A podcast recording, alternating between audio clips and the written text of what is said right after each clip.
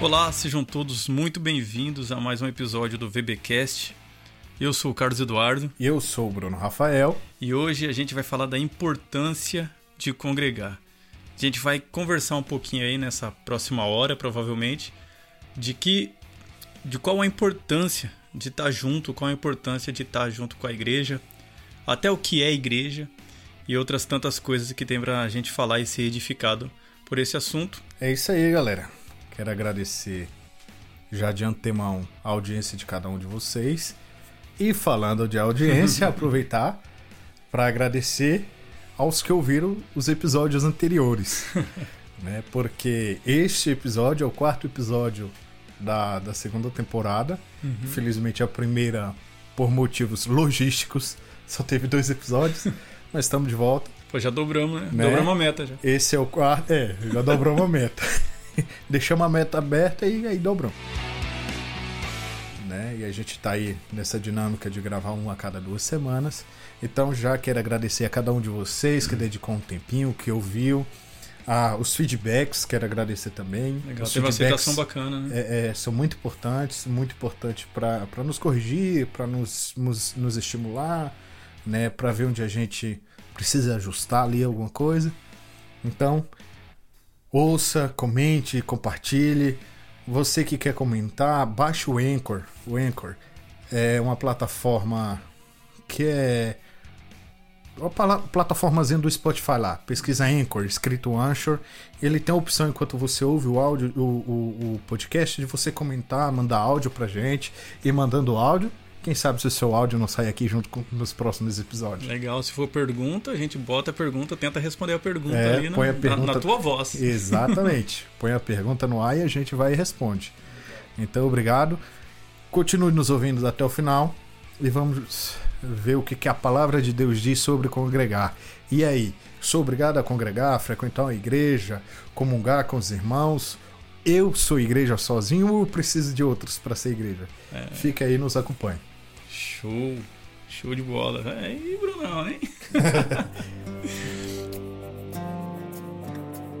Beleza. E a gente já vai. Rodrigo Bibo que segura. e a gente já vai partir da premissa aqui de que é importante congregar. Então a gente vai falar da importância de congregar, né? A gente não vai é, ver se é importante, que nem o Bruno falou. Eu sou obrigado? É importante. Né? vamos, vamos, vamos só embasar o que o título do, do, do podcast já diz aí. A gente vai buscar na Bíblia isso daí, na verdade, é, a gente vai entender o que a Bíblia diz sobre essa parte de congregar, essa parte de comungar também que tem. E, e espero que sejamos edificados aí mais uma vez pela palavra do Senhor. Amém. Amém. Bom, além dos benefícios de congregar, a gente também vai tentar falar aí dos malefícios de não congregar. Porque congregar é bom? É. E não congregar tem que ser mal. Vamos ver isso aí também. O oposto de bom é, é sempre ruim, né? Uhum. E o que a Bíblia ensina. Eu queria puxar aqui é, essa parte de congregação. Eu estava buscando, inclusive na, na, minha Bíblia, que ela é temática. É, Thompson aqui, temática. Eu fui lá em congregar. E ele trouxe Israel. Né? Israel era não era a congregação em si, mas toda vez que eles iam falar de congregar, chamava o pessoal a se unir para ouvir alguma coisa do que o, o sacerdote, no, o Moisés tinha a dizer. Então, uniu-se a congregação, juntou a congregação de Israel. Então, toda Israel se juntava num propósito de ouvir, de ser edificado ali.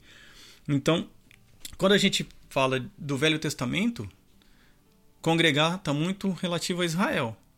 Quando a gente fala do Novo Testamento, congregar, aí já tem a língua grega envolvida no meio, e tem a parte da eclésia. Começou com um, pouco de conceito de, de, igreja aqui, porque congregar que a gente está falando é ir à igreja, tá? Ir ao prédio de fato, mas a gente vai desenrolar esse assunto. Quando fala de eclésia, a gente está falando de que é de onde saiu o termo igreja, a gente está falando de reunião de fato, né? Igreja ou eclésia é, Assembleia. Eu acho que, inclusive, a, a igreja que mais acertou no nome, se for ver, é a Assembleia de Deus. Uhum. Porque, de fato, é uma assembleia, eclésia é um ajuntamento de pessoas para um fim, na, lá na Grécia, lá, até onde a gente sabe. É, quando se falava em eclésia, era o povo que saía de sua casa, por isso que tem, tem muita gente que fala de sair uhum. para fora, né? É que a, a etimologia, o sentido da palavra mesmo é chamados para fora. É, chamados para fora, mas com o fim de se juntarem para ouvir alguma coisa. É, né? o, o... assembleia solene e tal. Então, chamados para fora de suas casas para um ajuntamento, que seria onde vai ouvir. Então, é uma assembleia. E daí, qual, no caso dos cristãos, assembleia de quê? De Deus. Assembleia para ouvir. Do povo de Deus. É, mas no Novo Testamento, quando a gente chama a congregação, a gente chama a igreja a se juntar por um fim que é o fim da própria igreja, que é louvar, adorar, aprender, ensinar. E aí isso tudo vai estar envolvido relacionar-se com o outro, né? Tá junto com o outro e edificar, se doar um para o outro, fazer-se participante da vida do outro e também deixar sua vida aberta para que o outro participe da sua vida. Então, congregar tá tudo isso está dentro de congregar, cara. Ah, eu vou fazer um adendo quanto ao, ao conceito de, de, de eclésia. Ah, não recordo quem, faz, faz pelo menos uns 4 anos, 4, 5 anos que eu vi isso. Ah, algum pregador aí, não sei se Paulo Júnior, enfim, vou ficar devendo os créditos. que falou que a ideia de, de, de eclésia era como se o imperador ou algum, algum administrador ali da cidade fosse anunciar algum edito, dar algum anúncio para a população, e aí chamava a população. E como aquelas cidades antigamente era, era tinha o grande muro, né, que protegia toda a cidade, e aí tinha um pátio geralmente em frente ao palácio onde o povo se reunia para ouvir a, o que o rei tinha para falar. Um exemplo moderno disso é, é o Vaticano. Hum né? Ali em frente à Praça de São Pedro. Né? Isso, a Praça de São Pedro, que tem lá todo aquele espaço aberto. O Papa fica lá daquela janelinha falando com o povo e todo mundo é juntado ali. Então a ideia era essa, ele chamava o povo ali para dar um anúncio. Legal. Basicamente, igreja é isso, né? É aquilo que você falou. É chamar as pessoas para fora, no caso de casa, que é o sentido mesmo, é sair de casa, uh, ah, para se juntar para ouvir o anúncio do rei. Que rei? Cristo. É, Cristo, né? A palavra de Deus. Me falta agora aqui a, a, a referência, mas a palavra de Deus, o salmista vai dizer que quão bom e agradável é que os irmãos vivam em comunhão, né? Que aí há unção que desce pela barba de Arão e tem toda aquela, aquela parte cerimonial que fala. Mas o quão bom e agradável é é que o próprio Deus diz que é bom e agradável que estejamos em comunhão. E aí é que eu quero trazer, Bruno, essa parte de congregar e comungar. A gente até estava conversando aqui antes do, do início do podcast se o nome não, não seria a importância de comungar, de estar em comunhão. Mas aí a gente falou, não, mas cara, não tem comunhão se não estiver junto. Não. E a gente só está junto se congregarmos, né? se nos juntarmos, fazer a congregação, a eclésia, ou a Assembleia, né? estarmos juntos para um fim. Você achou? Achei. É o Salmo 133. É, 133? 133. Eu jurava que era 86. Não, eu tava com 33 na cabeça. Eu lembrava é. que era 33, mas tava confuso. Era 133 ou 33 mesmo. Então, o verso pr primeiro que diz: Ó, oh, quão bom e quão suave é que os irmãos vivam em comunhão. Ou algumas traduções, em união, em unidade. Sim. E como que vai nascer essa unidade? Né? Eu, eu tenho, eu e o Bruno, a gente tem uma amizade bacana, uma amizade legal, uma amizade que um fala o que tem que falar pro outro, mas só porque. E fala. e fala. Vai mas só, né? É. tem que falar. Mas é porque a gente congrega, cara. Sim. né? A gente tá, tá junto, a gente conversa o tempo todo, a gente tá em, em como que fala assim, em contato Sim. o tempo todo, se não for é, no mesmo ambiente, pelo menos é na mesma rede social. Mas existe esse, essa troca, existe essa, esse aprender, esse perguntar, esse ensinar, esse ouvir, falar. E a gente está sempre junto, cara. Então, poxa, fica fácil. Fica fácil ter, ter comunhão contigo. Porque a partir do momento que a gente está junto, né, e, com sinceridade de coração, a comunhão é, é, um, é um filho da congregação, cara. Né? É um filho da Óbvio, cara. A gente vai chegar depois da, da da comunhão com quem está longe, né? Eu acho que dá para falar um pouquinho sobre isso. Mas a comunhão é filho da congregação. Né? A gente tem comunhão com quem a gente está junto, com quem a gente congrega. É, embora, Odo, como, como falávamos antes de começar a gravar, congregar não necessariamente está de mãos dadas com comungar. Show. Mas eu diria que comungar está necessariamente uh, associado a congregar. Uhum. Por quê? Porque é aquilo que a gente falou. Há pessoas que, que principalmente igrejas grandes, né? imagina uma igreja com 5 mil membros. Você não comunga com todos, cara. É. Você congrega com todos porque você se ajunta dentro daquele prédio com o mesmo propósito, todos adoram, né? uhum. né? E aqui não, não vamos julgar, julgar a veracidade do sentimento de ninguém, né? Então vamos pressupor que todos estejam sendo sinceros, todos adoram, todos louvam, mas estão apenas congregados. Uhum. Você geralmente comunga com aqueles mais próximos de você. É. Você tem aquela rela relação, aquele, aquele, uh, aquele ruminar da palavra uhum. após o culto né? É, é, com aqueles mais próximos que você vai para para pastelaria, para pizzaria, para lancheria, para o restaurante, seja lá para onde for que vocês vão após o culto, uhum. e ali vocês vão trocar ideia, geralmente baseada na palavra. Essa é a parte da comunhão. Mas essa comunhão, como o Eduardo falou, ela surge a partir do momento que você congrega. Sim. Você passa a ter relações, né? E aí vocês vão há de concordar comigo que, por exemplo, você não vai chamar aquele irmão, você pode até chamar, né? Tem com pessoas que fazem de comungar com de ele. Comungar. Né? Mas geralmente tá aquele irmão lá que você nem sabe de onde vem, nem pra onde vai. Não sabe nem se é membro efetivo da igreja. E aí, vamos lá em casa? Não, geralmente você chama para ir na sua casa aquela pessoa que você já conhece e que já adquiriu algum grau de confiança com você. É verdade. É verdade. Né? Então, essa já começa por aí a questão de congregar. Né? A comunhão, ela parte da congregação, da relação de, de, de nem todos que congregam comungam. Comungam. Mas todos que comungam, comungam é porque congregam. Rende mais porque é fresquinho. mas é, é fácil de, de, entender isso, cara. Porque isso tem a ver, por exemplo. É, vamos partir aí pro lado mais social da coisa. É, cara, no futebol, você, joga bola. Cara, é um tipo de congregação, né? Não é espiritual. A gente tá falando de espiritual aqui, mas só para puxar pro, pro nosso dia a dia, caso você não os, as práticas diárias, assim. É, o pessoal do futebol, aí depois do futebol tem um churrasco, ali você tá comungando com aqueles caras. Né? Por quê? Porque vocês se juntaram para jogar uma bola e depois comungam, né? Pessoal do trabalho, vocês congregam no mesmo espaço físico durante 8 horas, 9 horas, 12 horas, 13, vai saber.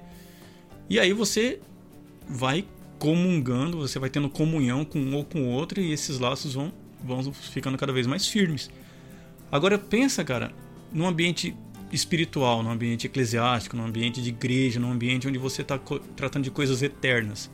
Você não está tratando de, de, de, futebol, que é não dá para comparar. Bem, não, geralmente a, a, própria escritura ela não usa a palavra congregar apenas no sentido de, vamos dizer assim, no sentido de culto, uhum. né? no sentido de culto. Porque, por exemplo, Gênesis 25, uh, 8, vai citar a morte de Abraão, fala que Abraão foi congregado ao seu povo. É, ele foi juntado ao seu é, povo. ele juntou-se ao seu povo, só que ele morreu, ele não estava cultuando. não estava cultuando. Agora né? mais que nunca, né? Mas assim. Uh, Gênesis 25, 17 também fala a mesma coisa. Né? Uh, sobre, sobre, sobre Ismael. Então, tipo assim, a, a, palavra congregar por si só é o ajuntamento. É aquilo uhum. que a gente uhum. falou, né? É ajuntar. Por isso o exemplo do futebol e o churrasco. Né? Então ela não tem necessariamente o sentido de. Ela não está conectada a, a, ao somente, culto. É somente ao culto. Né? Uhum. Embora aqui a gente esteja falando estritamente ao culto, né? Ou, ou sobre culto, sobre a reunião, reunião cultica, como fala o pastor, uhum. reunião cultica.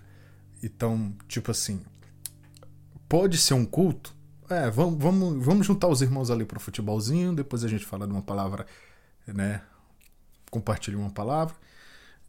O importante é que haja isso, né? O importante é que haja isso e que exista a comunhão. Comunhão, vou dizer assim, em torno de Cristo. É, até porque pode ter comunhão, até busquei aqui. Se vocês ouvirem uns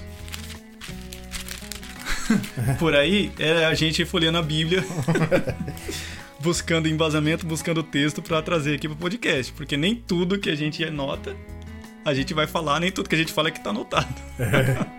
Às vezes, a, às vezes a nossa memória prega peça. Prega peça. Então é assim, a gente vai na Bíblia, busca, vai no Google, busca e vamos, vamos, vamos colocando no, no episódio. Mas, cara, nem todo ajuntamento é pro bem. Sim. Eu trouxe aqui justamente Gênesis 11, que é a Torre de Babel. É, começa assim: Ora, a terra toda tinha uma só língua e uma só maneira de falar. Partindo eles, todo mundo junto, né?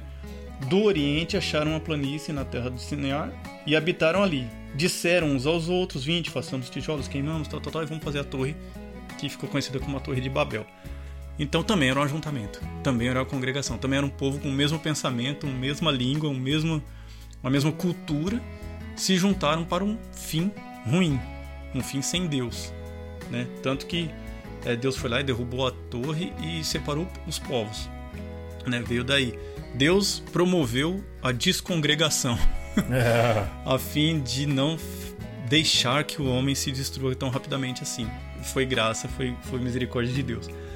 Então, nossa congregação, aí a gente volta para o começo do, do episódio, fecha essa parte para caminhar, para ir para frente. Só para eu fazer um adendo aqui, do, ah. antes de você fechar. Não, sim. Né? E aí, trazendo para dentro do culto, trazendo, aliás, não para dentro do culto, trazendo para o sentido de culto, um ajuntamento é, que foi um ajuntamento ruim é aquela cena que Arão junta todo o povo, Sim. pega pega pega o ouro do povo, né, funde, usa lá os ferreiros lá, funde o ouro e faz o bezerro de ouro. Uhum. Ou seja, juntou-se para uma prática contra aquilo que Deus né, já havia posto que ele era o único Deus. Então eles criaram um Deus, um ídolo ali para eles. Então aquilo acaba sendo um ajuntamento para o mal.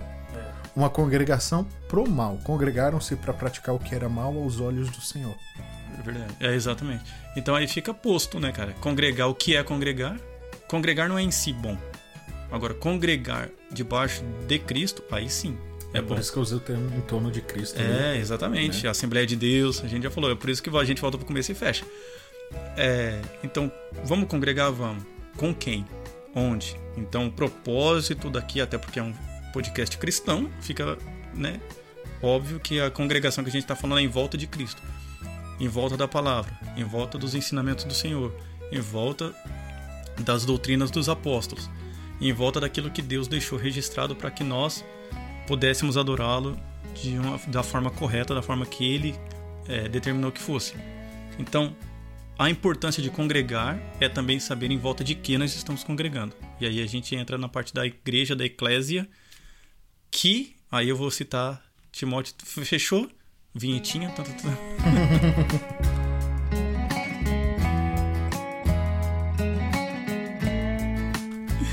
é por isso que a gente está é, batendo nessa tecla de congregar em Cristo, congregar com irmãos em Cristo eu não cortaria esse vinhetinha, tá, tá, tá, que entrar uma vinheta mesmo.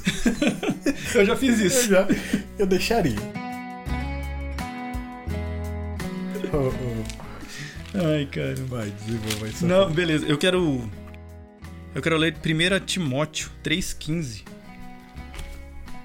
Pra gente dar uma embasada aqui. Na verdade, eu vou ler, Bruno, e vou passar pra você, cara.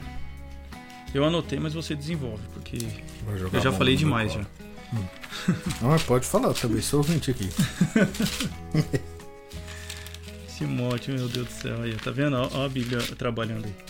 Timóteo, capítulo 3, versículo 15. Congregar em volta de quê? Quem é que está congregando? Timóteo, Paulo vai falar Timóteo assim, ó. É, vou ler a partir do 14. Escrevo-te essas coisas esperando ter ir ver-te em breve, para que se eu tardar saibais como convém andar na casa de Deus, que é a igreja do Deus vivo, a coluna e o esteio da verdade. Então, o que, que é a igreja? A gente está congregando em volta, em torno e com quem? Né? Com algo, com o grupo que guarda, que vive, que compartilha o que é verdade, a coluna e esteio da verdade. Né? E aí, isso vai produzir coisa boa. Isso não vai produzir frutos ruins, né, Bruno? Sim. Uh, uh, o, o primeiro passo é o seguinte, cara por que, que é coluna esteio da verdade? É, a, o apóstolo Paulo vai falar aos, aos Efésios né, sobre a doutrina dos apóstolos. Uhum. Está afirmado na doutrina dos apóstolos. E é basicamente isso. A doutrina dos apóstolos é o alicerce. Uhum. Né? Nós somos as paredes, né, os tijolinhos, né, cada membro um tijolinho.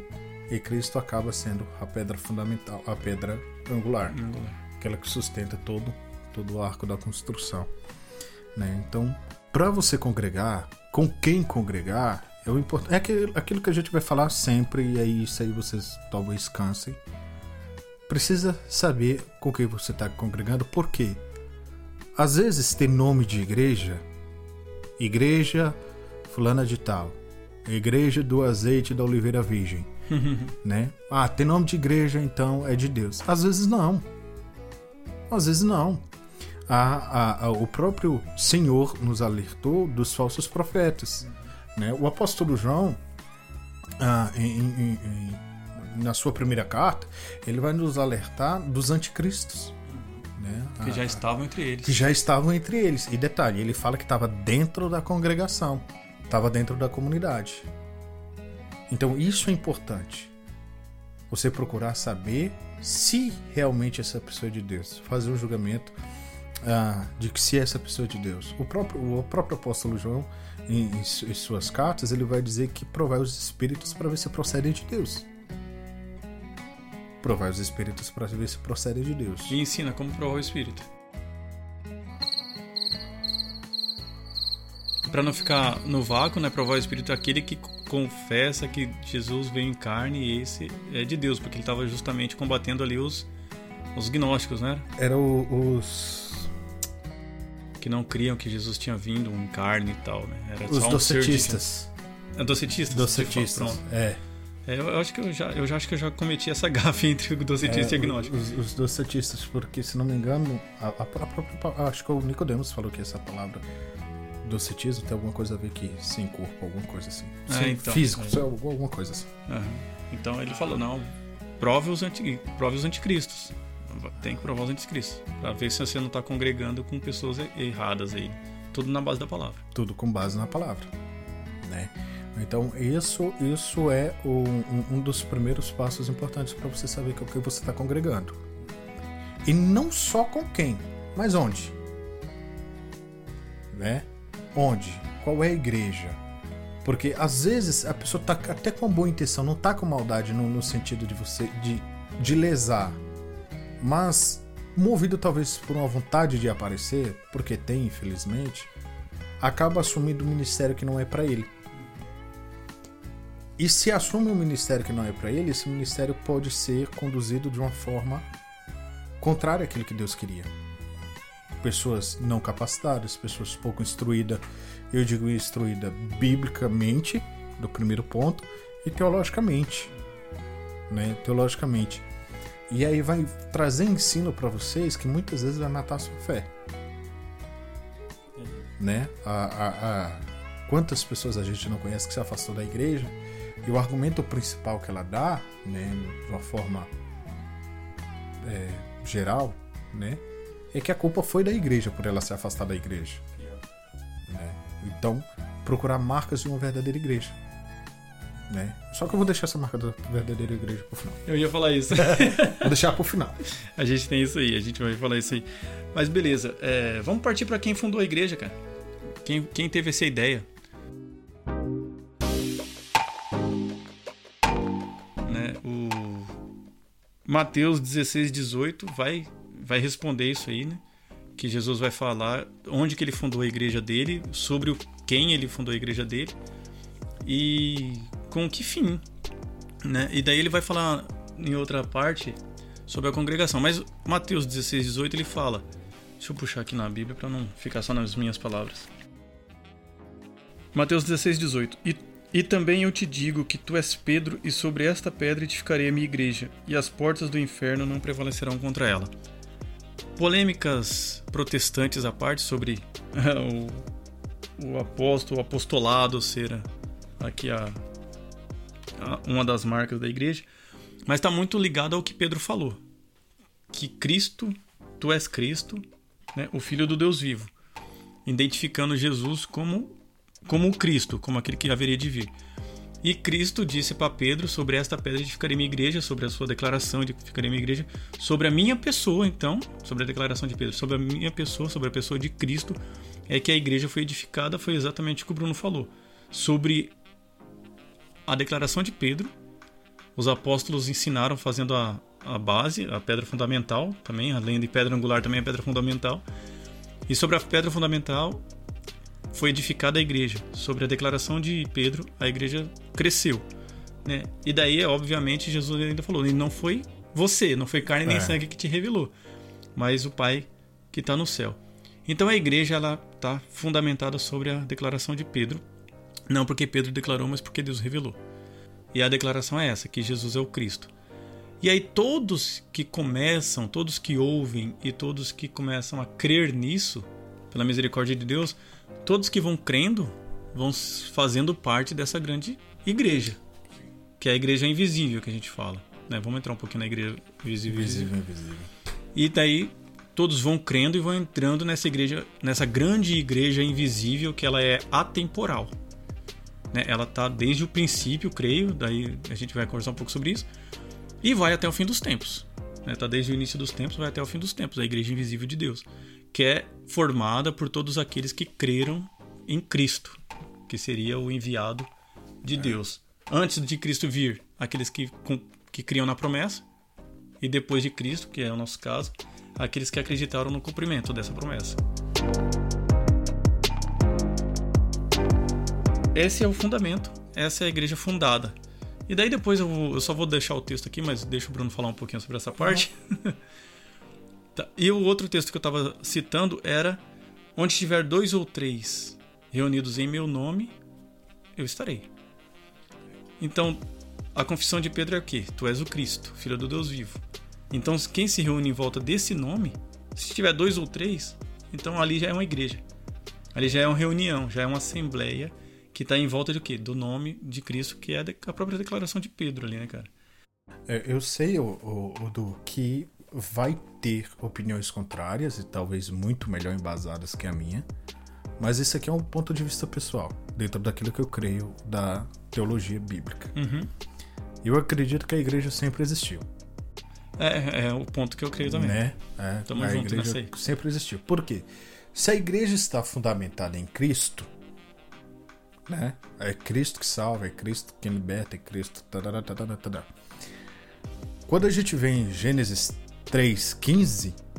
É o texto que eu tava na mente. Né? Gênesis 3,15, ali já tá a promessa do. do Cristo. Que foi declarado agora por Pedro ali. Ah, Gênesis 3,15. Deus fala, né? Que, o que a mulher daria à luz uma semente que pisaria na cabeça da própria serpente. É, a ideia não era rimar. Mas, e aquilo que você falou, em outras palavras, lá no Antigo Testamento eles olhavam para frente.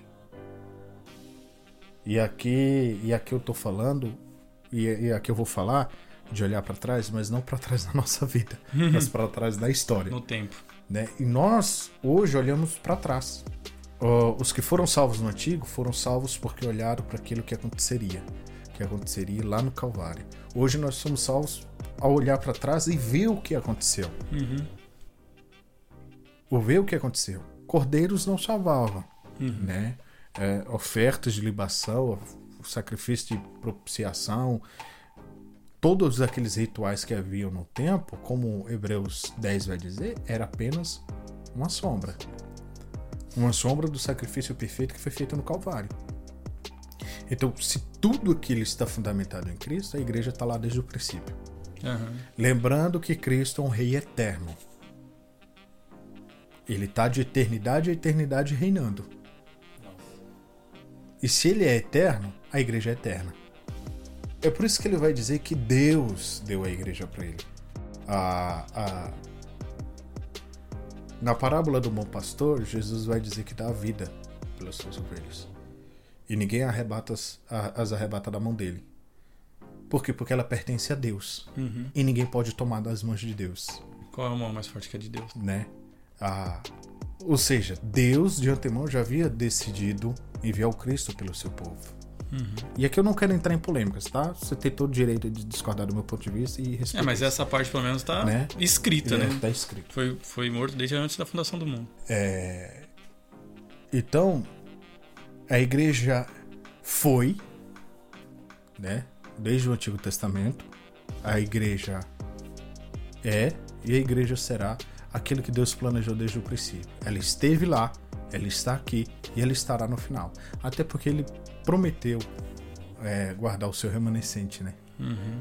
né? Ainda haveria sete mil. Essa, essa que o Bruno citou, essa que a gente está falando, é a igreja invisível de Deus. Todos aqueles que creram são salvos de fato da condenação eterna que a gente já tratou aí do pecado, que é o, o podcast anterior. É, e a gente tratou também de salvação no, nos, nos, outros anteriores ainda, que é o Evangelho e tal. Então é só procurar aí no, no, no canal, no podcast que vocês vão achar.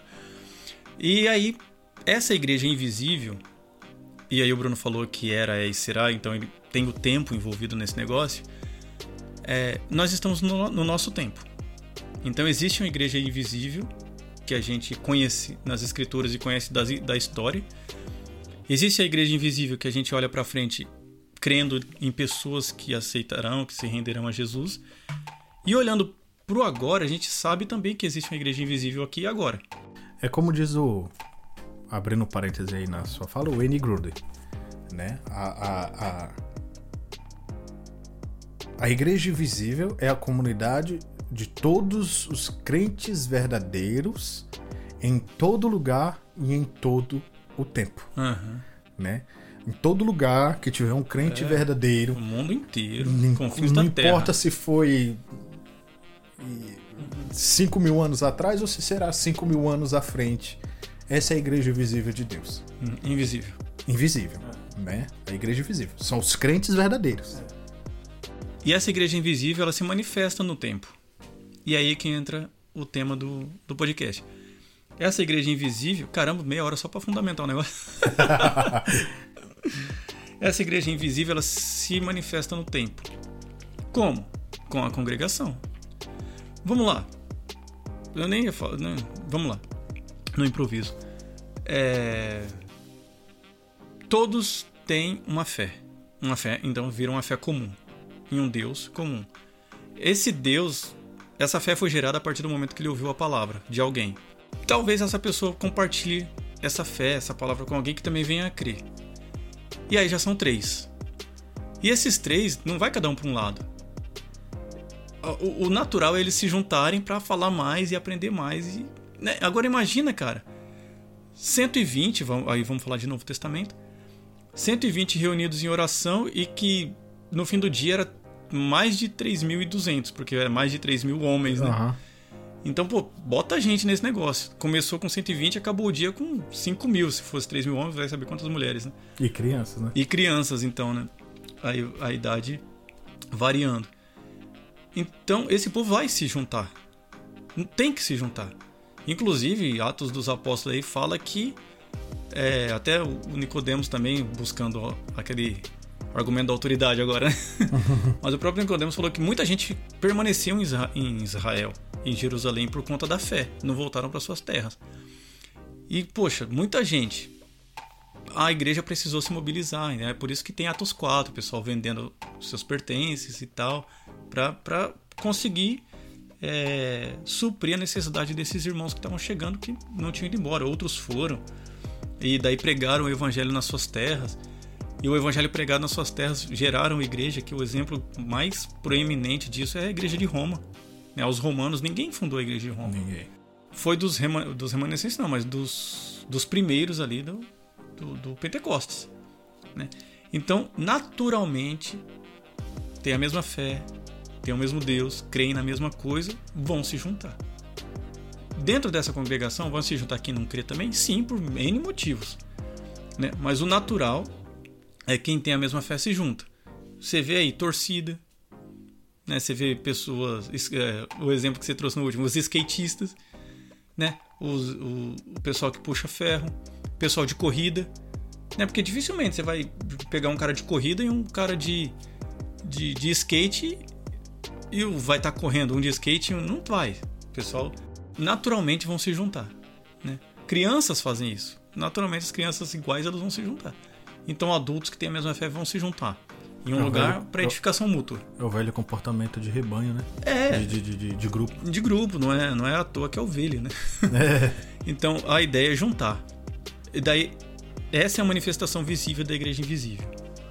Né? Nessa manifestação visível da igreja invisível, tem o populacho, vamos dizer assim, né? Não menosprezando as pessoas, né? mas é o populacho é aquele povo que veio junto com Israel do, do Egito.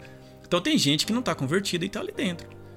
Né? O populacho, para não ficar um negócio meio pejorativo, é quem não era de Israel. Era o povo que era separado, que não era de Israel ali. A Bíblia chamou de populacho, mas não pejorativamente, só para diferenciar um povo do outro. E é o que eu estou dizendo aqui, não é pejorativo.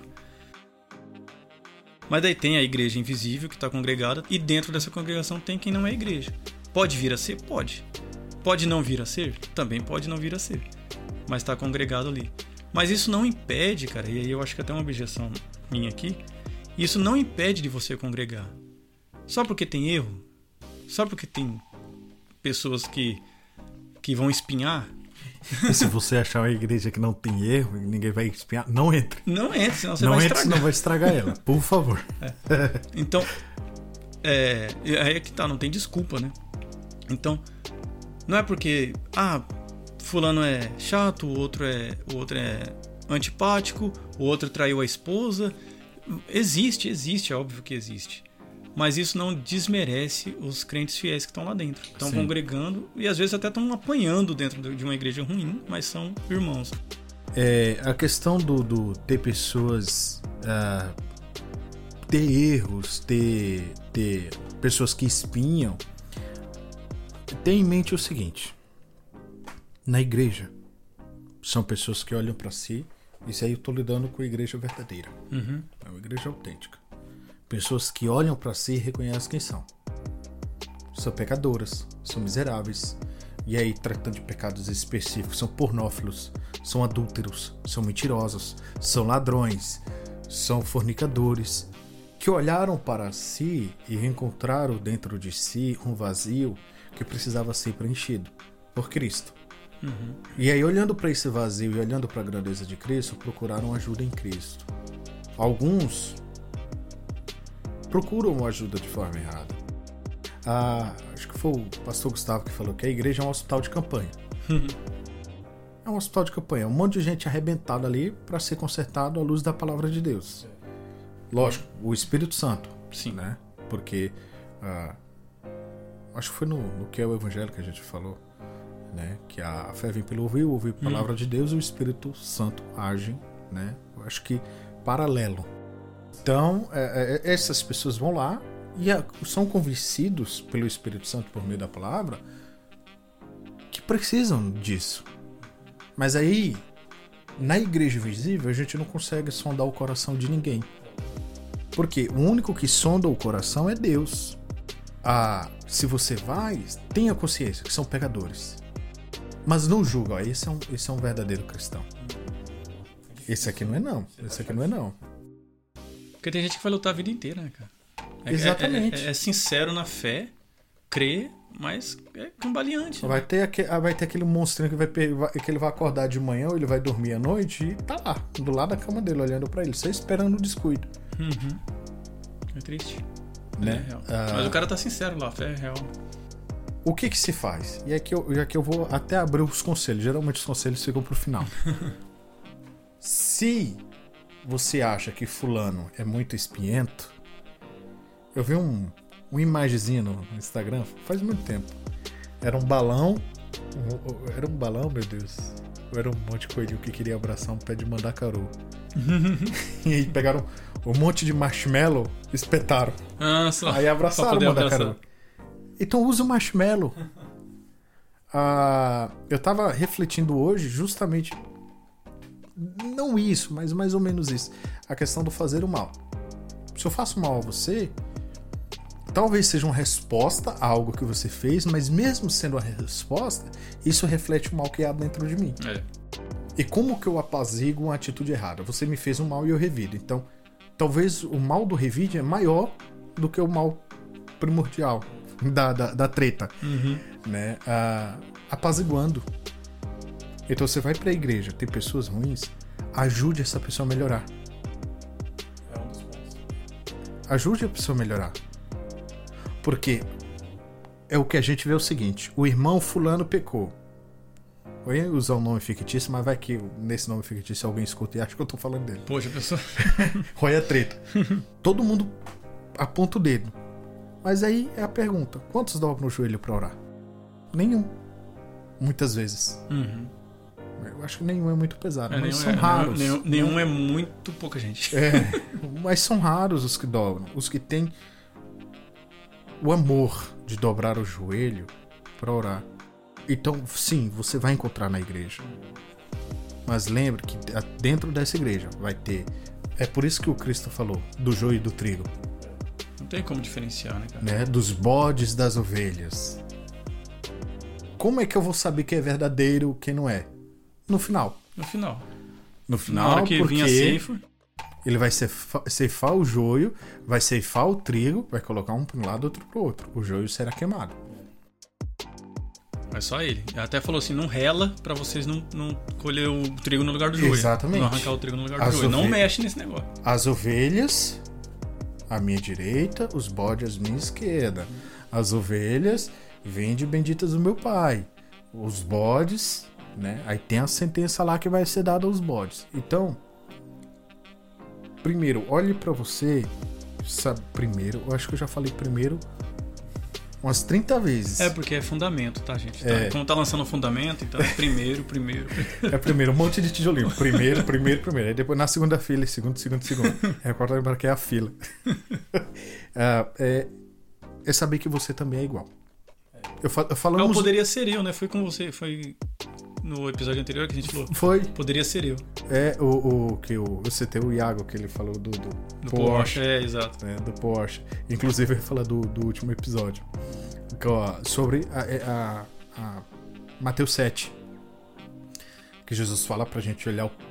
Ele não fala com essas palavras, mas essa é a interpretação que eu tenho, olhar o pecado do outro menor que o meu. Ah, da trave. Já que o pecado do outro é um argueiro e o meu é uma trave.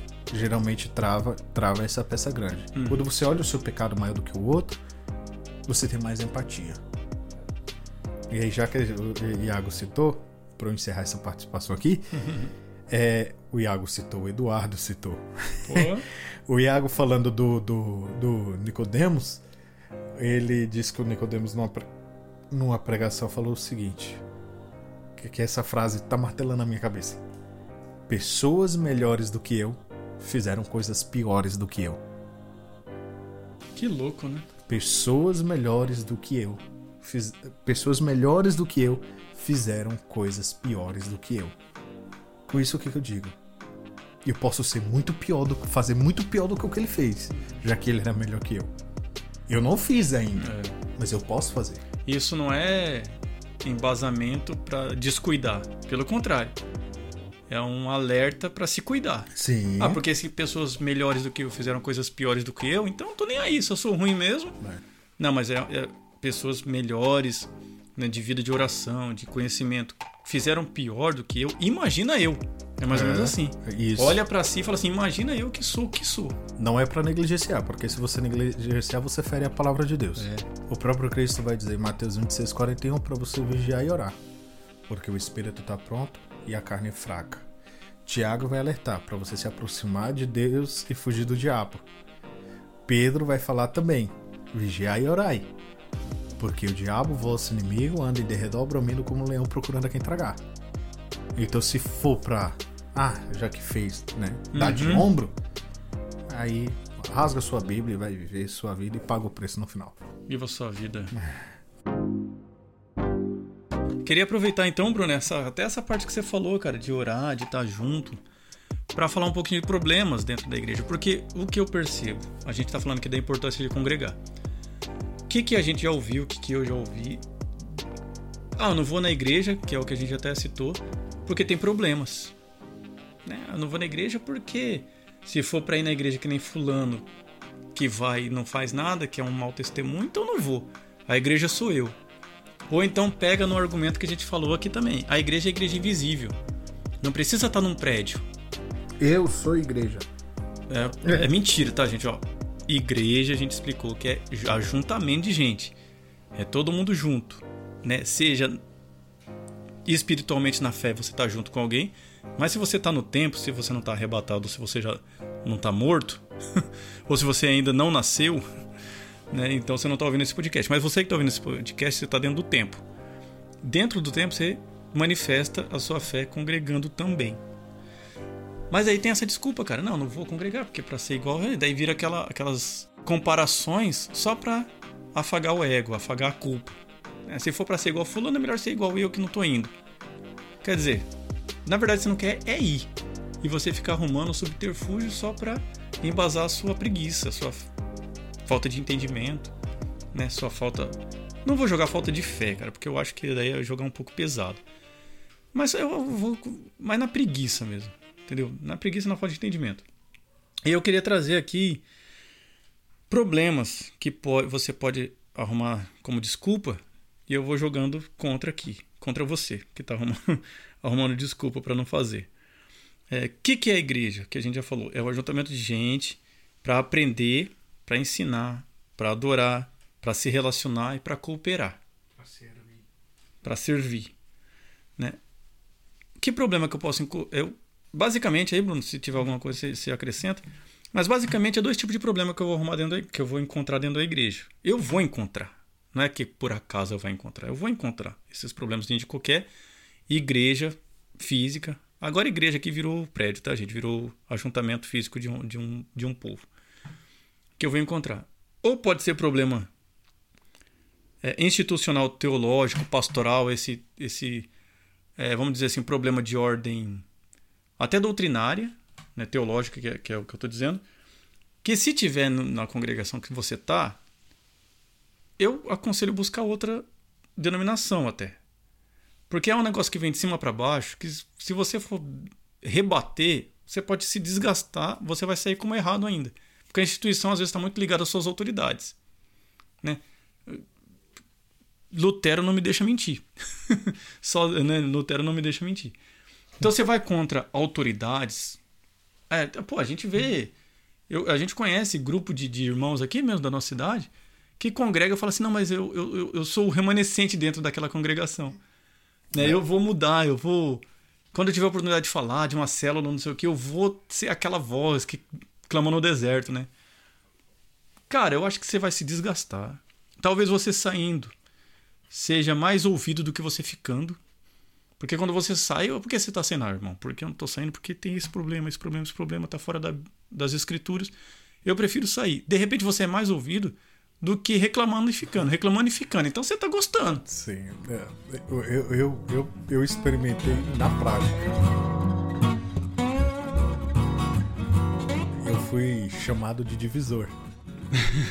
por uma coisa. Eu só questionei né? Para vocês entenderem o que dá vocês questionarem uhum.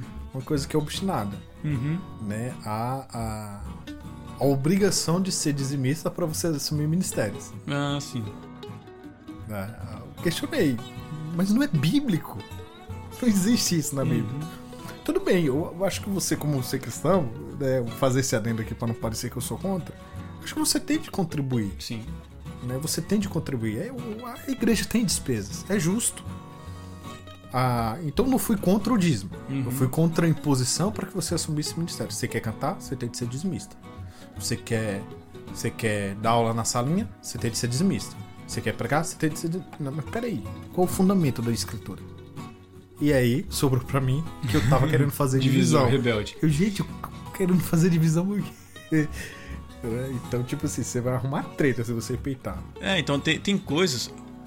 Aí você consegue congregar numa, numa igreja dessa que não não tá pregando heresia, não tá inventando mirabolices para você pregar, para você servir ao Senhor? Você consegue congregar discordando do dízimo? Consegue. Amém. Se você não se for coisa pesada, irmão, sai fora, né? Abana a poeira do, do, da sandália e sai. Porque, cara, é, você vai servir Cristo muito você vai, vai ser um, um serviço capenga, eu acho, Bruno.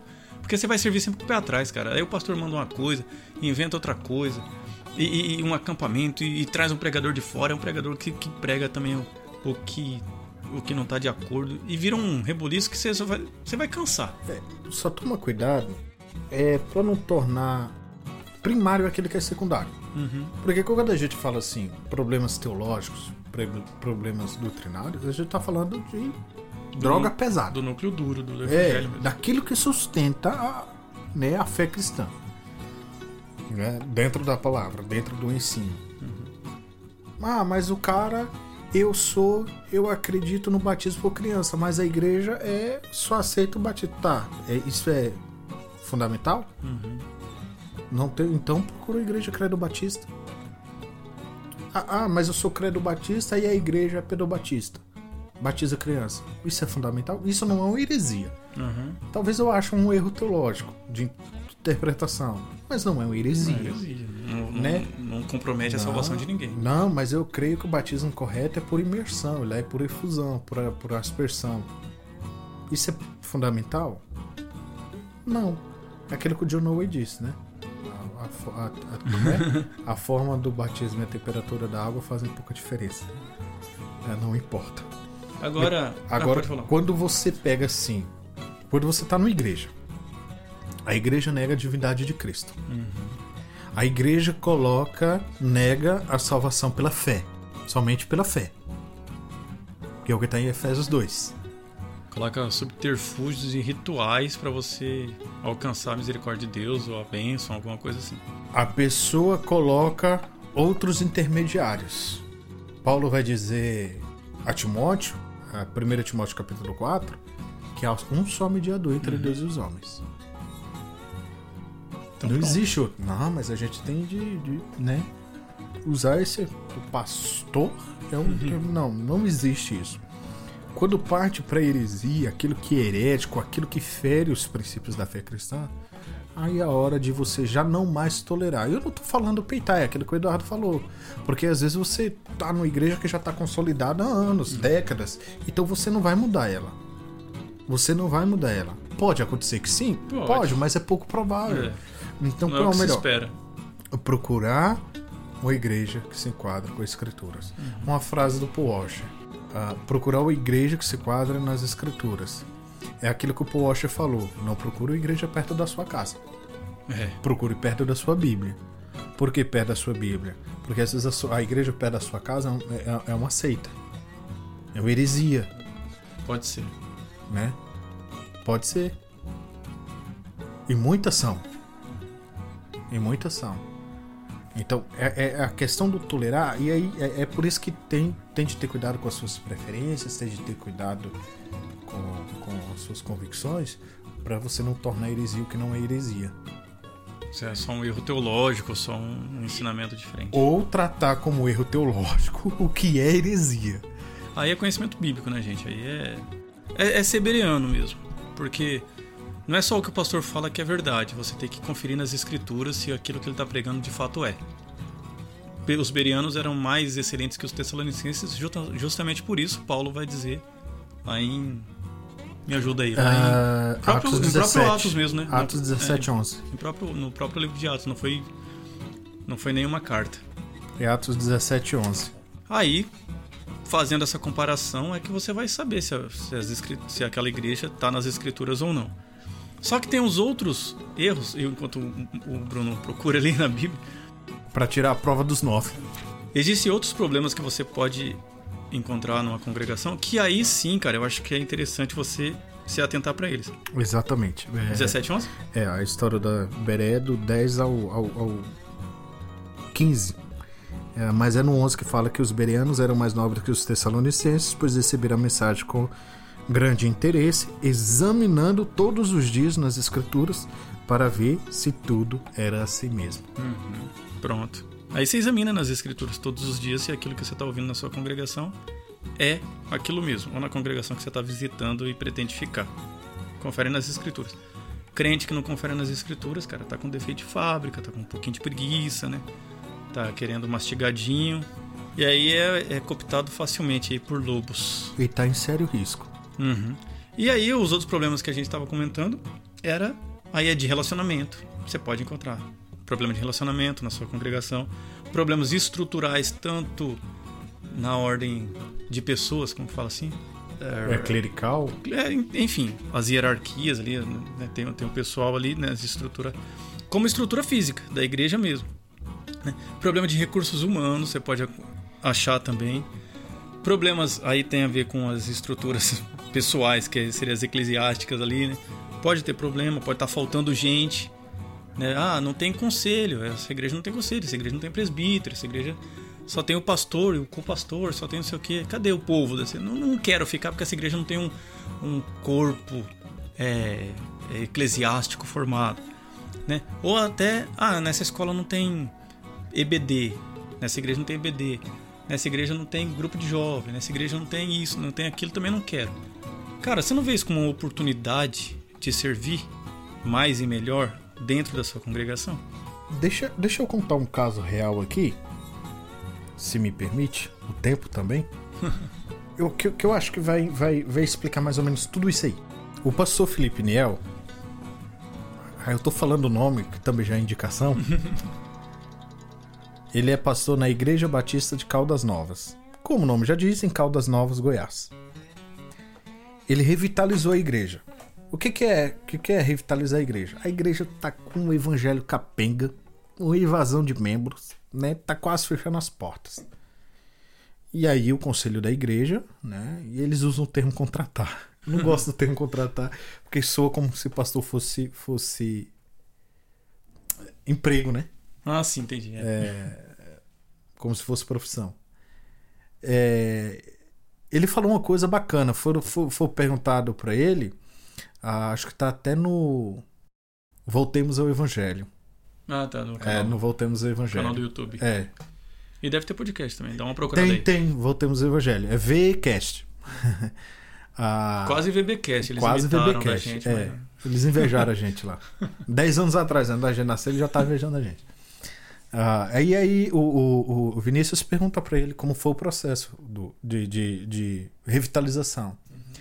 Né? E mais ou menos assim ele fala. Então eu vou parafrasear para não, não ficar muito longo. Ele, cara, você não chega assim, não. A gente vai colocar agora um presbítero, a gente vai colocar diáconos, a gente vai pintar a parede de preto, colocar o holofote, ou então se tem parede de preto, não, vamos pintar de branco de novo, vamos tirar os holofotes. não é assim. Você chega e faz o que o pastor tem de fazer. No caso de você membro, tem de fazer o que tem de fazer. Uhum. Você tá achando que, que, que você quer mudar tal coisa? Começa por baixo. Começa arrumando a cama. É, é. Porque o que ele fez? Simplesmente chegou lá, foi pregando, foi ministrando a palavra, e à luz do que a palavra dizia, ele mesmo falando, ele fala que os irmãos chegaram e falaram, e aí, que, eu tô achando, sentindo falta disso aqui, o que, é que o senhor acha? E a partir disso ele ia fazendo os, ajustes. Que legal. Porque o que acontece? Você chega mudando tudo, você assusta. Imagina aí, a gente tá praticamente uma mesma idade na igreja, uhum. né, inclusive de conversão, acho uhum. que a diferença é poucos meses. A gente chega lá, não, pastor Gustavo, agora a gente vai pintar a parede de preto, vai colocar umas luzes coloridas, o culto vai ser no escuro, uhum. vai colocar uma banquetinha, você vai vestir uma camisinha florida. No mínimo, no mínimo a gente vai, vai perder metade dos membros.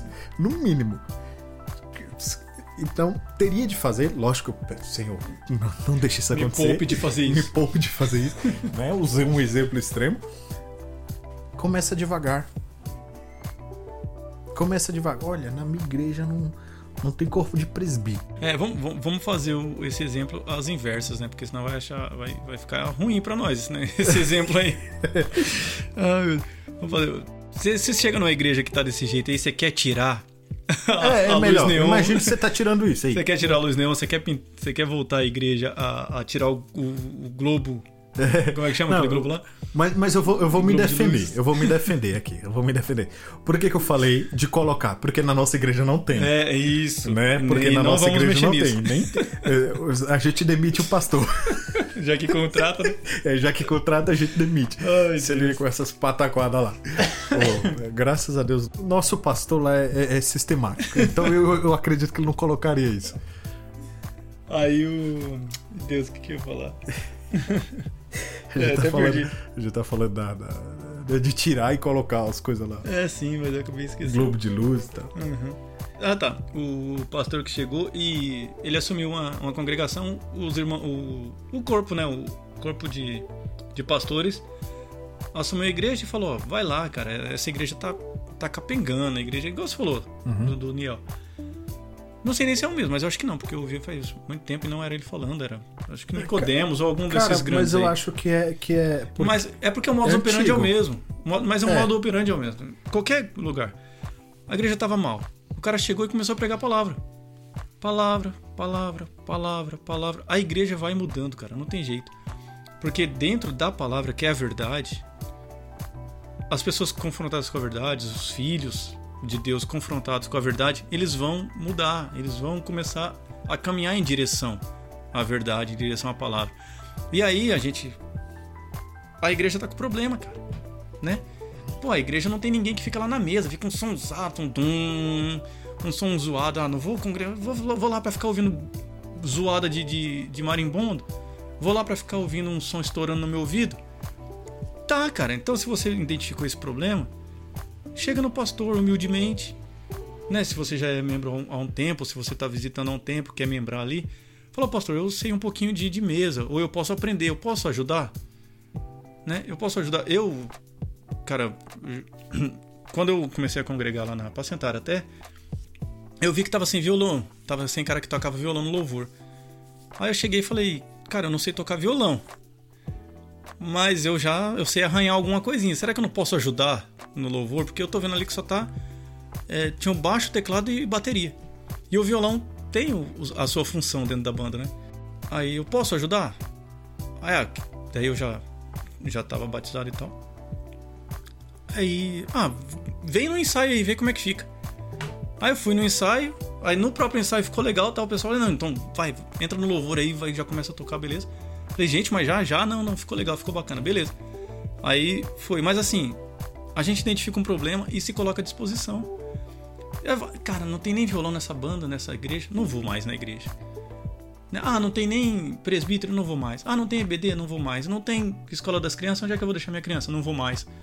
Pô, se coloca à disposição. Eu acho, cara, que é os, o que é os problemas que alguns usam de pretexto para não ir a igreja, não congregar, é os mesmos problemas que pessoas interessadas usam para congregar. Né? Eu acho que é o fogo que derrete a cera e endurece o barro, mais ou menos assim. Tem alguma coisa. O diferente ali é o objeto. O objeto. Então eu acho que é... quem quer faz, cara. Então às vezes não quer congregar, cara. Eu acho que é um pouquinho de má vontade também. Né? Problemas à parte, é, psicológicos, sociais e de saúde, problemas sociais, de saúde e outras coisas à parte, tá? Tô falando de você pleno, mas não congrega. E fico usando de, de desculpas para não fazer isso. Questão de disposição e disponibilidade. Pronto, fechou.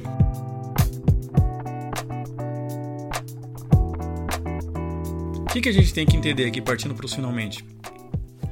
Que a igreja é o corpo de Cristo a igreja, Paulo vai dizer, Romanos 12, 5, que a igreja o corpo de, cinco, ele vai, é, o corpo de Cristo. Ele vai dizer em Colossenses também, ele vai dizer em Efésios, ele vai ensinar isso, que a igreja é o corpo de Cristo. Então a igreja, essa igreja invisível, ela é o corpo de Cristo que se manifesta no tempo através da congregação, né? além da, da, dos cristãos que estão espalhados por aí. Então, cara, a gente é o corpo de Cristo. O corpo, ele é unido pelas ligaduras de amor. Colossenses vai ser. Eu vou pegar o Colossenses, cara, que vai falar bem sobre isso.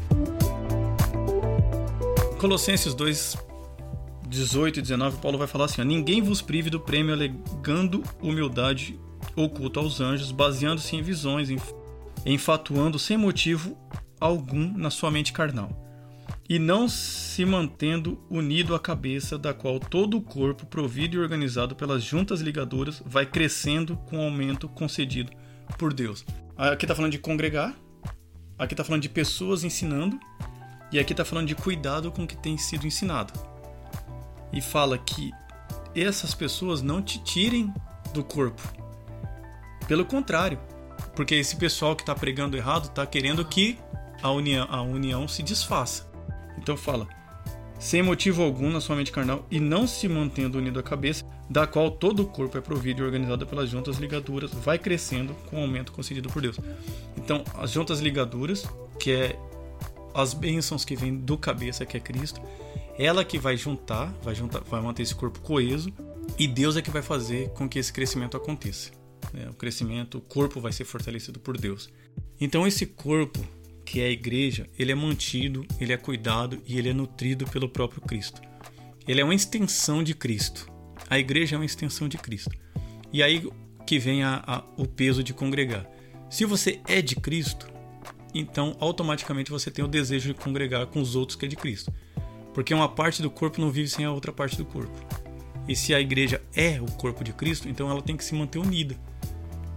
Fisicamente, espiritualmente né, socialmente, todo, todos os, os âmbitos da nossa vida normal e espiritual tem que estar mantido, inclusive geograficamente. É na congregação que vai haver a comunhão. E é na comunhão que vai nascer a confiança. E é na confiança que vai crescer a relação. E é nisso que vai crescer o corpo de Cristo.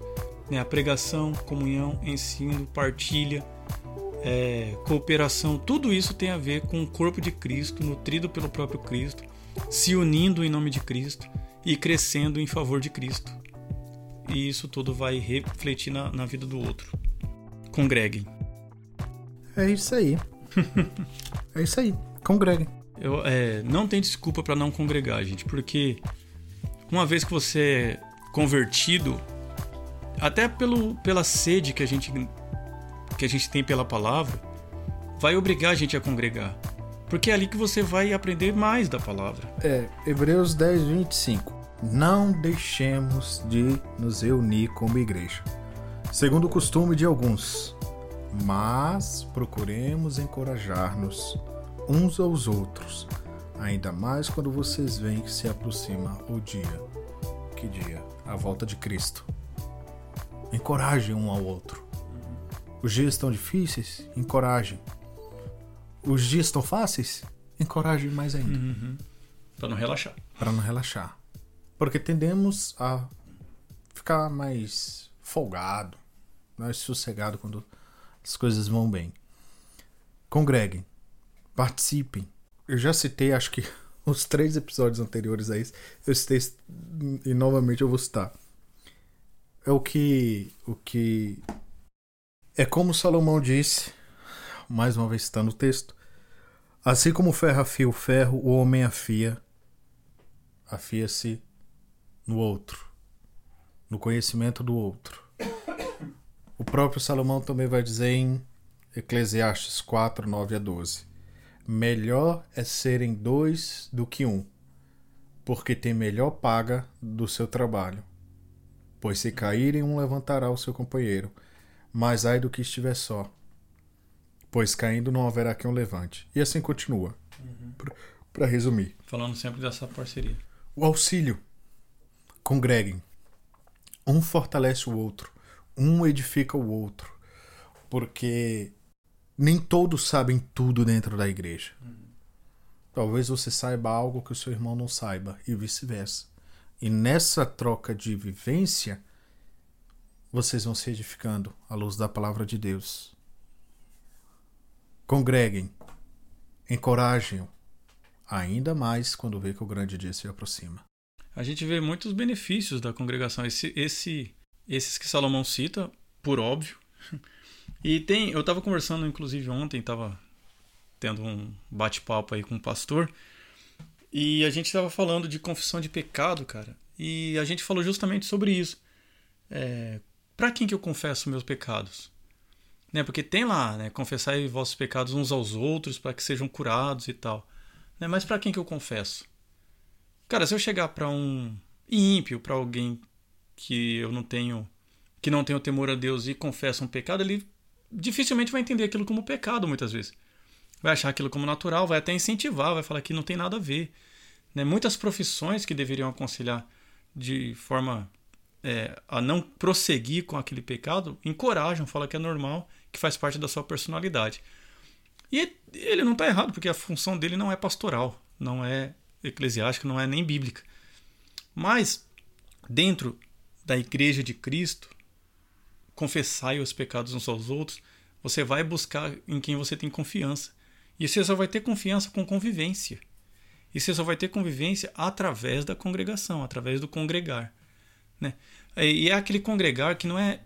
Que nem a gente estava citando no, no off também. Assim, não é ir à igreja assistir culto e ir embora. Você está frequentando a igreja, você não está. Você está congregando, mas não está comungando. E a gente falou assim. A gente volta lá no início do podcast, tem a parte do comungar, de estar em comunhão com seus irmãos. E aí não há necessidade de aconselhamento, não há necessidade de confissão de pecado, não há necessidade de ajudar a tomar uma decisão. Você vai procurar aqueles que você tem comunhão, que nasceu da convivência.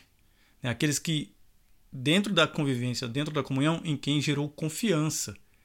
E aí, gerou confiança debaixo da palavra, gerou confiança embaixo de oração, que você vê que a pessoa é de oração, vê que a pessoa é de palavra, vê que a pessoa tem uma vida de exemplo, e você acaba indo a essa pessoa buscando aconselhamento, se você também está sincero nessa, nessa sua caminhada.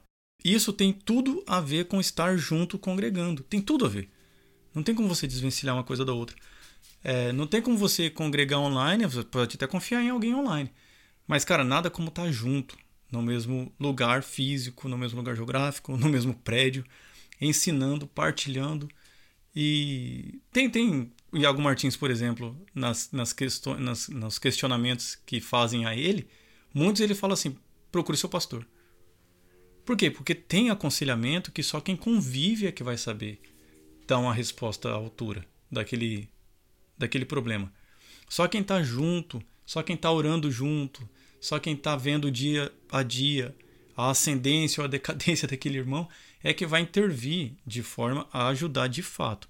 E isso, cara, tem tudo a ver com convivência. Tem tudo a ver com congregar, tem tudo a ver de estar junto no dia a dia. Se não, vai ser conselho atabalhoado, vai ser conselho fora da vida daquela pessoa, da capacidade daquela pessoa. Vai ser só um conselho e vai faltar o auxílio, porque não faz parte da vida daquela pessoa. Entendeu? Então a pessoa está numa caminhada cristã às vezes sozinho, cara, e, e cara, junto já é complicado. Imagina estar tá nessa, nessa trilha, nesse caminho sozinho. Eu não aconselho você a ficar sozinho e nem o Cristo aconselha. É, os textos que eu li pressupõem já, né? Essa relação de comunhão. Uh, pressupõe essa comunhão. Tanto é, Hebreus 10, 25, né? Para encorajar, para não abandonar a congregação. Uh, Provérbios 27, 17, né? Que é um amigo auxilia uhum. o outro. E tanto. E, e... Eclesiastes 4. Eclesiastes 4, né? Melhor dois do que um, porque assim terão melhor paga pelo seu trabalho. Ou seja, os dois estão trabalhando junto ali é. numa relação de, vamos dizer assim, de comunhão, os dois. Né? Ah, então, a, a, a, instrução da escritura, você ter a comunhão, a instrução da escritura. Não faz sentido. Não existe igreja de um só membro. Não. Não existe. Então, é, precisa-se dessa relação.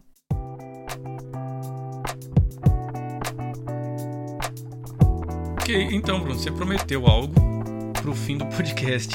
E chegamos ao fim do podcast. Se eu bem me lembro, porque já faz uma hora que a gente tá nessa aqui, foi de procurar. Então, a gente tá falando de congregar, a gente tá falando de problemas que a gente pode encontrar, e a gente tá falando de é, nos mantermos na igreja mesmo com, mesmo com algum problema, desde que ela seja bíblica. E como é que eu sei que ela é bíblica? Como que eu vou encontrar a igreja? Como que, como que é o conselho lá que você falou e, e me foge aqui da memória, você vai ter me ah, ah, cara, é, é, uma igreja bíblica, até você tem algumas coisas do, do... Agora sistematiza, né? Pra ficar tudo compilado, tudo junto. Algumas coisas do, do... De características de uma igreja verdadeira. Ah, do igreja autêntica, do igreja fiel. Hoje você acaba estando no meio. Mas como que eu encontro uma?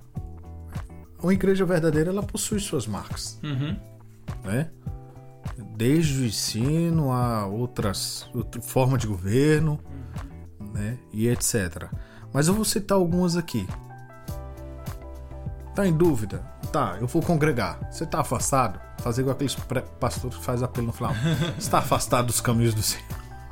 e tá procurando a igreja? Observe se a pregação dela é a pura pregação da Escritura.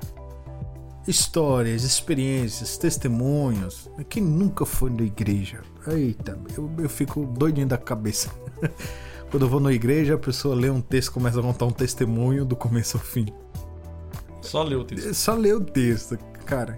Então, pregar o verdadeiro evangelho dentro do seu contexto.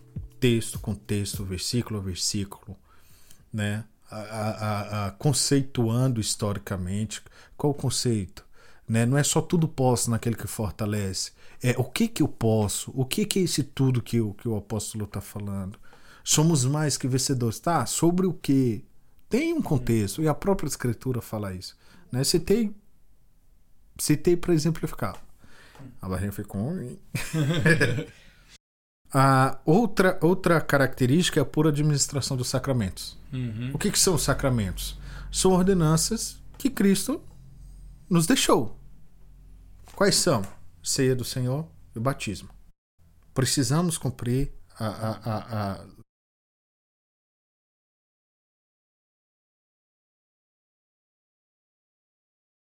eu não participar. Acho que negligenciar é. E ou, pra, ou fazer in, in, indignamente. É. que é que estava escrito.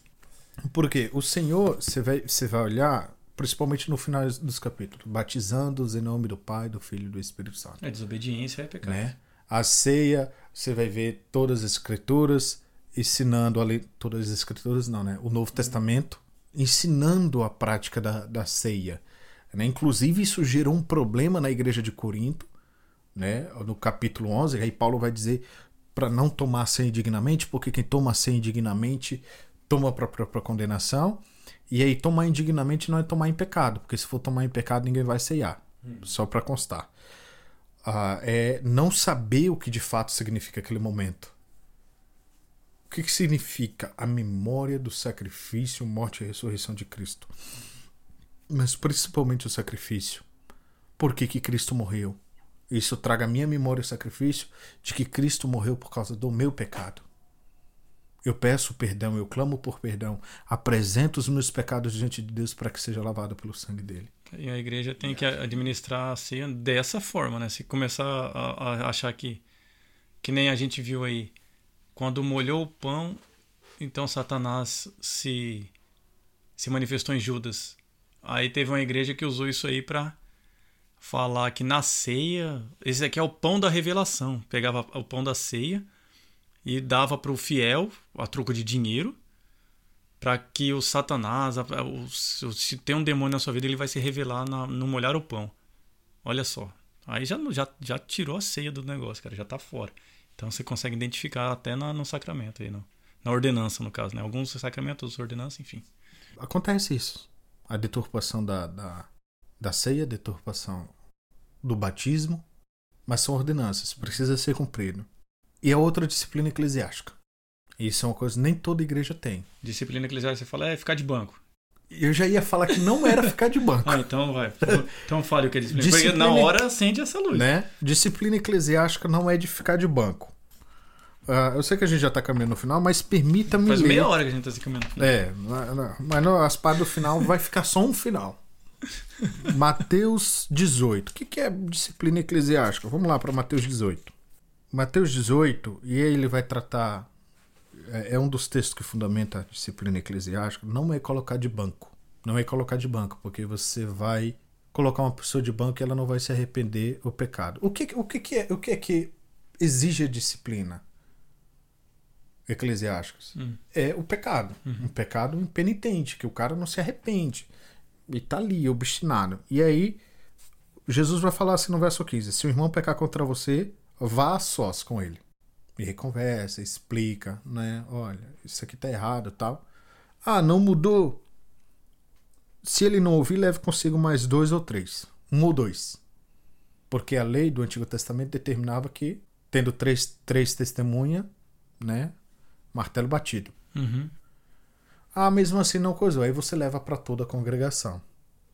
Se mesmo assim não responder, não, não, não se arrepender, o que, que Jesus fala? Se ele se recusar a ouvi-los, conte à igreja, e se ele se recusar a ouvir também a igreja, trate-o como pagão ou publicano. Isso aqui é a, a excomunhão. Uhum. Você exclui ele da comunidade. Porque é uma- Depois de, uma, de um longo processo de. de um longo processo, não é, assim. Não é assim. O como- irmão, Como parece. O irmão Chiquinho tá ali com a namorada e fornicou. Lembrando que, o podcast, lembrando que o podcast não é sobre, sobre disciplina eclesiástica. Não, mas aqui a gente, tá, é, a gente tá, tá falando sobre Uma igreja a verdadeira. verdadeira, a prática da disciplina. O irmão Chiquinho fornicou. Não vai colocar ele de banco, porque talvez ele nem se arrependa. Você repreende-o, a sós, leva pra comunidade e tal. Não se arrependeu e você excomunga. Uhum. Isso é a ordem do Senhor. Uhum.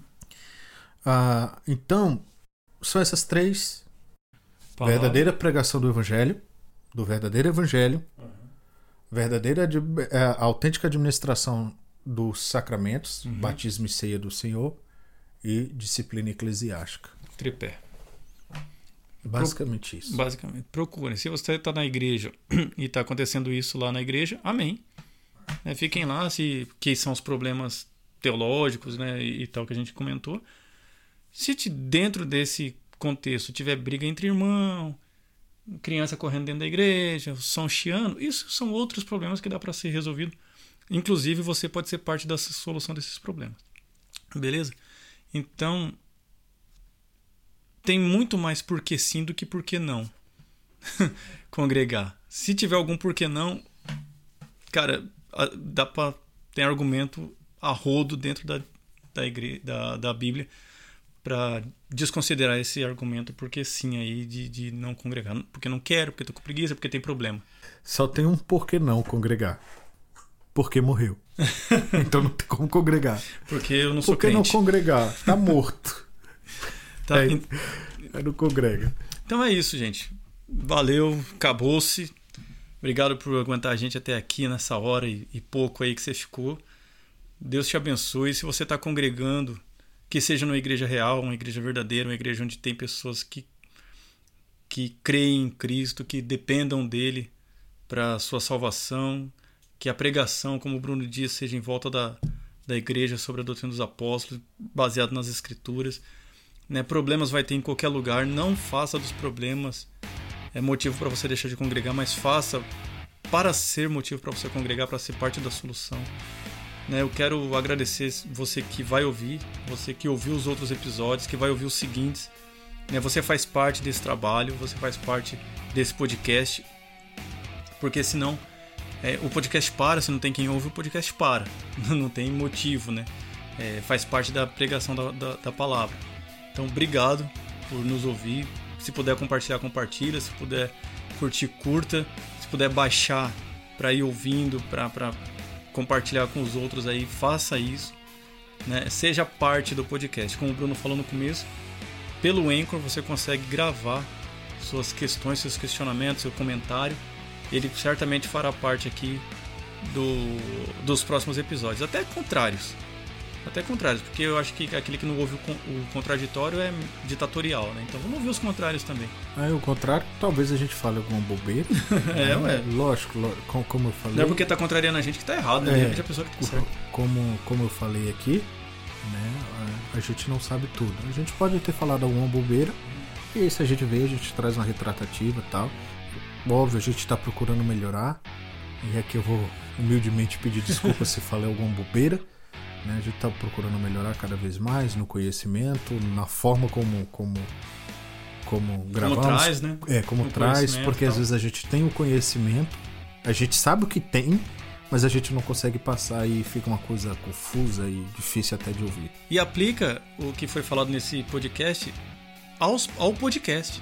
né? Não é porque tem problema que você vai abandonar. Pois é. Seja parte da solução. Ouça nem que seja pra ver quanto ruim fomos. ou o bom, né? Ouça pelo menos pra ver o quanto bom ou ruim fomos. É, mas que seja bênção na sua vida. né? O que a gente falou aqui é baseado nas escrituras, baseado no que a gente vive, viveu. E obrigado. A minha parte é essa. Louvado seja o Senhor pela sua vida, pela oportunidade de falar da palavra dele. Obrigado e até o próximo episódio. É isso aí, galera. Obrigado pela audiência de cada um. E até o próximo episódio. Deus os abençoe.